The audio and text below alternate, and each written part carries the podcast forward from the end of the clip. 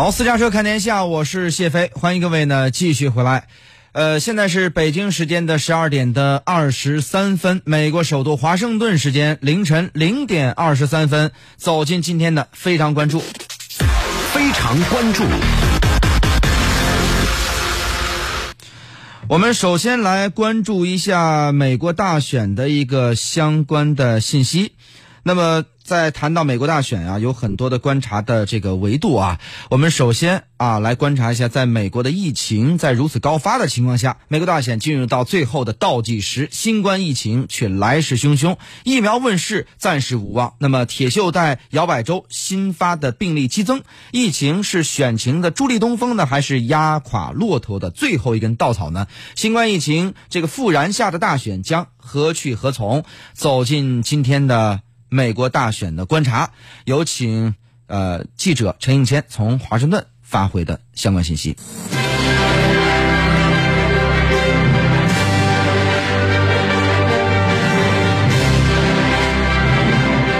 本周曾被寄予厚望，能在大选前向市场投放新冠疫苗的辉瑞公司表示，公司开展的大规模后期实验未能达到分析免疫效果的程度。这就意味着，在十一月三号正式大选日前，美国新冠疫苗投放市场使用的可能性几乎为零。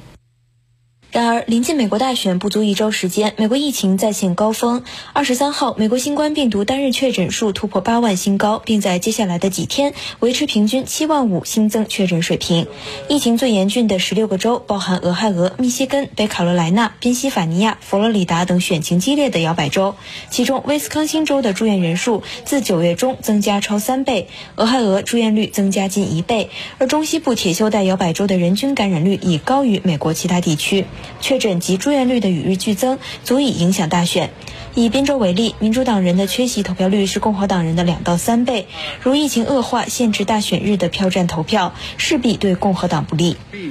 向来攻击特朗普抗疫不力的拜登，在家乡特拉华州提出防控四大要务：全民免费接种疫苗、强制各州戴口罩、全国检测计划、增产和分派个人防护装备。而特朗普则在佛罗里达州竞选集会上宣称，美国迈向疫情爆发最后拐点。有分析称，新冠病例飙升会进一步巩固拜登在少数族裔社区的选情优势。数据显示，非裔美国人因新冠病毒住院和死亡的比例是普通人群的三倍，而拉美裔美国人在经济上受打击最大。皮尤中心报告称，美国近一半拉美裔家庭因疫情而减薪失业。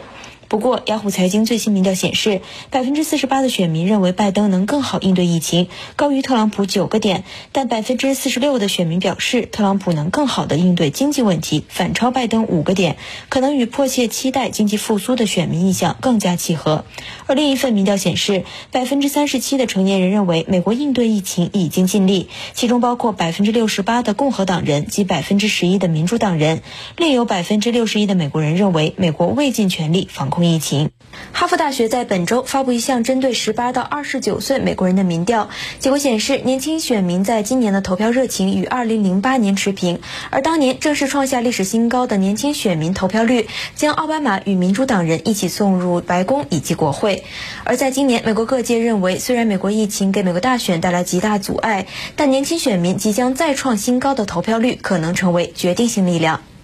以上就是本期的美国大选观察。嗯，好，感谢陈呃陈清伟呢从纽约发回的介绍。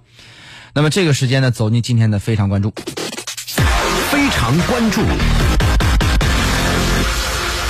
好，那么有关美国大选的一个最新消息呢，马上来连线一下凤凰卫视驻华盛顿记者王佑佑来了解一下。佑佑你好。呃，那么在这个第二次辩论结束之后呢，目前最新的这个民调结果如何？从目前的民调来看，是逐渐的，呃，明朗化，还是仍然焦灼呢？你的观察是什么？好的，谢飞。那现在大选进入最后的冲刺阶段，选情呢仍然充满变数。在总体民调方面呢，根据 Real Clear Politics 真清晰政治网站的综合民调来看呢，目前民主党总统候选人拜登的支持率是在百分之五十点六，稍微呢下跌。争取连任的特朗普呢，支持率是微升到百分之四十三点五，那两个人的差距呢，缩小到了现在是七点一个百分点。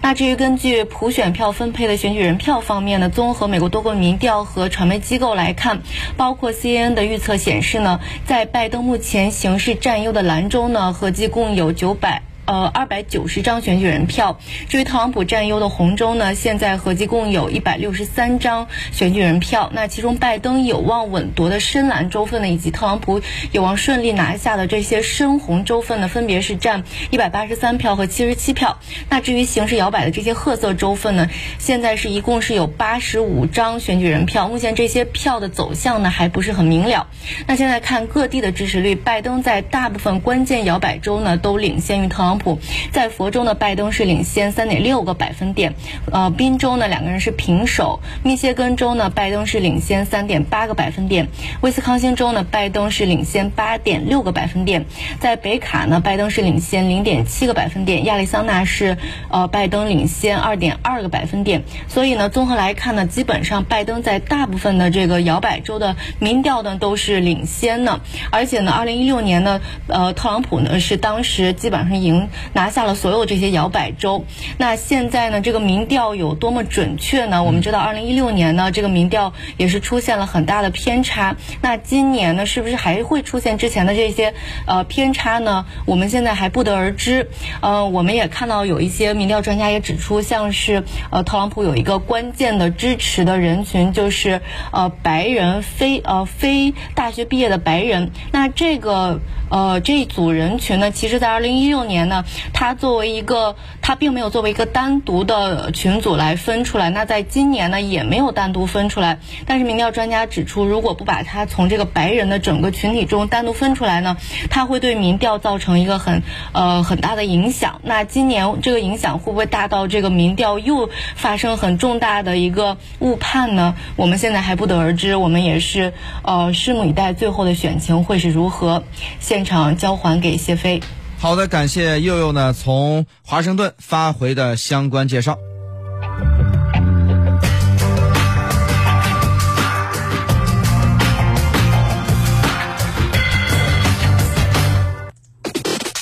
非常评论。呃，目前为止呢，拜外界呢是普遍看好拜登啊，但是大选选这个投票日呢，呃，还有基本上就也就是一个礼拜的时间了，这非常临近，这不到一个礼拜了。那拜登这种优势会保持住吗？那么，二零二零年美国总统大选呢，是史上最难预料的美国大选了，所以呢，最终。呃，究竟是鹿死谁手呢？眼下还不能说，毕竟呢，还有像十月惊奇不断的抛出来，万一在这个投票日之前，甚至当天再有一些怎样的一些举动呢？猛料还是挺多的，所以呢，拜登是不是能守得住目前的优势，还是要打一个问号。因为现在越是临近大选，反而这个拜登的优势在逐渐的这个缩小。拜登眼下面临的最大问题呢，就是他小儿子亨特送修一台笔记本电脑啊，说是里边有一些保密的内容流出来了，啊，流出的内容对拜登本人非常不利啊，说拜登曾经撒谎，而且他完全知道他的小儿子亨特和乌克兰之间的一些交易。特朗普呢一直在抓住这个事件，说拜登呢不仅和乌克兰有些交易，还和中国之间也有生意的往来等等，他要把这个拜登和亲中国这件事情啊描绘的非常的夸张。